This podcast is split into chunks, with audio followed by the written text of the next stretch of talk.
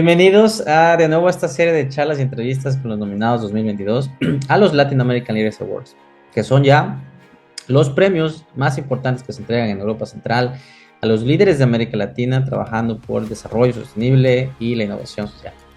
Hoy tenemos el privilegio de tener a eh, una de las pocas nominadas de Guatemala. Entonces, que eh, bueno, eh, estamos muy honrados y orgullosos de, de, tenerte a ti, Alejandra Sierra. Y bueno, sin más preámbulo, vamos con la primera pregunta de saber quién eres tú, Alejandra, y qué haces.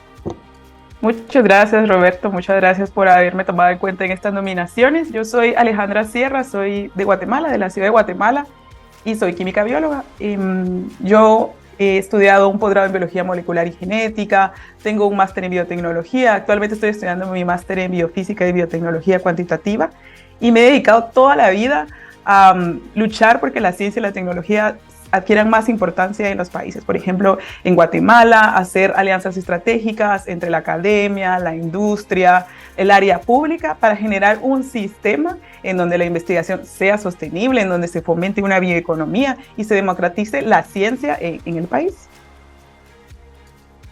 Gracias por esa respuesta y bueno, también felicidades por esta noble labor que haces, que hoy más que nada y más que nunca la trascendencia de escuchar a la ciencia es súper, súper relevante.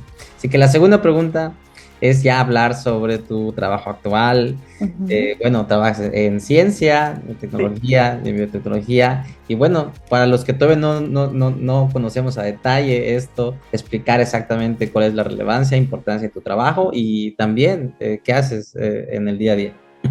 Claro, em, bueno, como química bióloga, yo estoy a cargo del área de biotecnología en un instituto de investigaciones de la Universidad Mariano Galvez en Guatemala.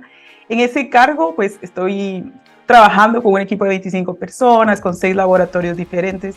Entonces yo me dedico, por ejemplo, a coordinar laboratorios de docencia para que los estudiantes que estudien carreras científicas puedan tener acceso a todos sus laboratorios y a sus prácticas y puedan eh, manejar eh, instrumentos de laboratorio y aprendan y practiquen todo lo que van viendo en sus carreras científicas. También coordino proyectos de investigación, entonces yo les consigo fondos a esas personas que tienen grandes ideas de una investigación, pero no saben cómo eh, vender la idea o dónde aplicar sus conocimientos o dónde tener equipos o acceso a otros científicos. Entonces yo también hago esa coordinación. Y también me dedico a el manejo de planeación estratégica de exámenes de laboratorio. Por ejemplo, ahorita con COVID, pues sabemos que hay pruebas como de PCR, pruebas rápidas, pues todas esas cosas también las organizo. Y cuando estuve ya en este puesto de trabajo, me di cuenta que para generar investigación se requiere de un sistema. Em, no se puede nada más como dar dinero para que un proyecto se lleve a cabo y resolver un problema, sino se requiere de un sistema en donde un país pueda mantener sostenible una producción de conocimiento y que resuelva problemas de la sociedad. Y ahí es cuando me doy cuenta que mi trabajo nada más en el área privada no era suficiente y por eso también al mismo tiempo de ser coordinadora, fui la primera presidenta mujer eh, de la Comisión Técnica Intersectorial de Biotecnología de Guatemala, y eso es parte del área pública, y ahí empiezo a hacer actividades para que la gente empiece a conocer qué es biotecnología, cómo puede resolver problemas de la sociedad y cómo impactar a la comunidad. Wow, felicidades por ser una de las primeras, sobre todo en un sector que a veces eh, ha sido también muy exclusivo para hombres, así que doble felicitación.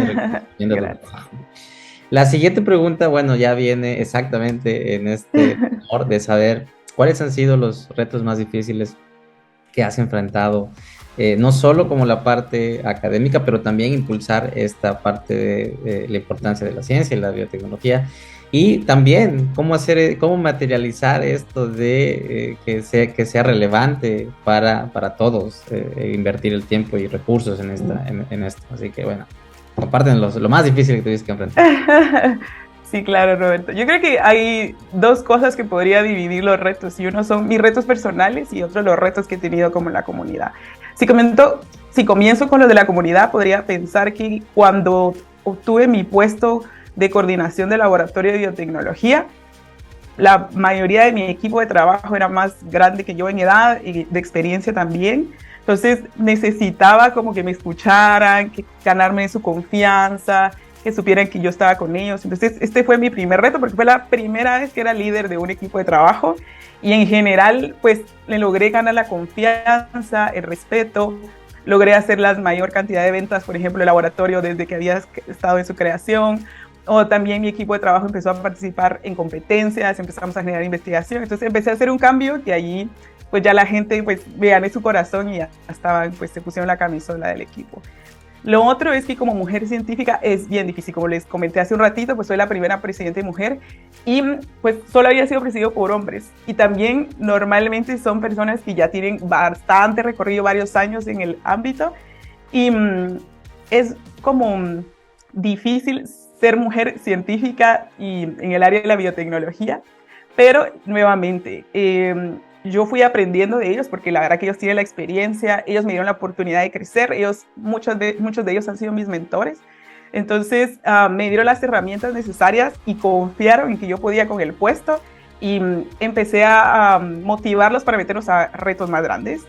Yo creo que algo bien bonito son los equipos multidisciplinarios en cuanto a edad y experiencia. Entonces, pues a mí me faltaba esa experiencia que ellos tenían, pero tenía estas ganas y dinámica de hacer objetivos y retos más grandes. Y ahí fue cuando organicé el primer congreso internacional en línea y tuve 50 ponentes de 15 países diferentes. O sea, fue tan grande porque solo se supone que era para estudiantes de Guatemala, pero como era en línea y se masificó, tuvimos participación de 24 países diferentes alrededor del mundo y sin manejar ni un solo recurso, porque realmente nosotros no manejamos recurso económico y aún así logramos sacar ese congreso, que fue totalmente un éxito.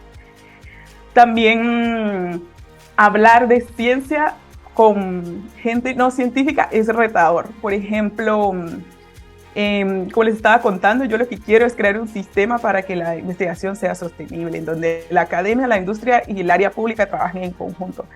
Pero para eso necesitamos que políticos entiendan qué es biotecnología, por ejemplo, qué es bioeconomía o, como estamos hablando aquí de los líderes globales, desarrollo sostenible, entonces, eh, o economía circular, todos esos términos es necesario explicarlos de alguna forma. Entonces eso ha sido un gran reto. Por supuesto que yo no puedo sola, o sea, yo enciendo como una chispa y lo que hago es buscar a gente que ya ha vencido esos problemas. Por ejemplo, está el CEPAL, que ellos se encargan también de hablar con políticos acerca de biotecnología y bioeconomía. Entonces apliqué para fondos, entonces me doy cuenta del reto de que yo como Alejandra Sierra no podía aplicar a fondos porque tenía que hacer por parte del Estado. Entonces ahí lo que hago es trabajar con la Secretaría de Ciencia y Tecnología para que ellos trabajen, pero yo escribo la propuesta y vamos, que la bioeconomía es importante y vamos motivándolo allí. Entonces aprende uno a ser traductor en que uno como científico o con cualquier carrera que uno tenga no puede hablar solo su lenguaje, sino se tiene que adaptar al público en el que está. Entonces ese ha sido un reto. Y de ahí en cuanto a mis retos personales es vencer los miedos. Muchas veces nos sentimos que o no tenemos suficiente experiencia, o somos muy jóvenes, o nos hace falta un estudio, o no, no tenemos tiempo. Entonces, más que todos los miedos a fracasar es algo que uno tiene que aprender a, pues, a vencer. Y pues los he vencido poco a poco. Yo creo que uno pues, de los retos más grandes ha sido vencerme a mí misma y vencer a mis miedos, y eso es lo que me tiene hasta acá. Y lo otro es que como me gusta hacer muchas actividades, como ya les he contado, así de coordinación, que realmente soy de presidenta y luego soy profesora universitaria también y hago coach de estudiantes, equilibrar mi vida de trabajo y mi vida personal, porque me motiva tanto trabajar que muchas veces me olvido de poner un descanso o en un equilibrio. Entonces, otro de los retos que han sido ya personal es saber mantener un equilibrio. Gracias Alejandro por eso y felicidades también por la maravillosa resiliencia y optimismo que has encontrado en esto. Eh, y bueno, eh, ahí vamos la siguiente pregunta, que es saber exactamente cuáles han sido aquellas lecciones y fórmulas, te podría decir también fórmulas y tips, que eh, te han funcionado, que han, eh, también podemos hacer lecciones de liderazgo y éxito de ellas. Y bueno, esto sirve para que cualquier persona que esté enfrentando lo mismo que tú o que esté comenzando el mismo camino que tú tomaste, pues pueda servirles también de mucho aprendizaje. Sí, por supuesto. Yo creo que mm, ser líder no es fácil, se va aprendiendo conforme se va ejerciendo. Y lo bonito del liderazgo es que se puede cultivar todo lo que tú estés que es tu debilidad o lo que te hace falta trabajar. Entonces, uno de los tips para mí es, existen varios tipos de liderazgo y la clave está en saberlos utilizar en el momento adecuado. Y con esto me refiero como a, um, no es lo mismo ser líder de un um, grupo de profesionales a ser líder de un grupo de estudiantes, o si tú quieres organizar un congreso, lo que quieres es desarrollar estrategia de bioeconomía junto con políticos y la industria, o um, no es lo mismo ser profesor, o no es lo mismo hacer un club de lectura, cualquier cosa que a uno le apasione y que quiera coordinar, necesita cierto tipo de liderazgo y hay que aprender a saber cuál utilizar.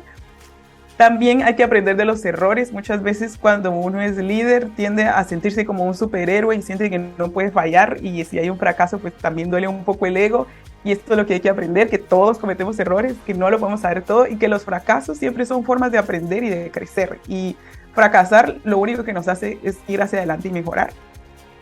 El tercero diría yo que es que hay que conocerse a uno mismo Em, porque si no te conoces, no sabes tus debilidades o tus fortalezas, va a ser muy difícil que conectes con tu equipo de trabajo.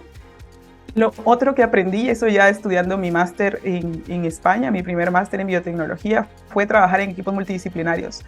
Normalmente en Guatemala, cuando estás trabajando, por ejemplo, en biotecnología, estás solo con científicos.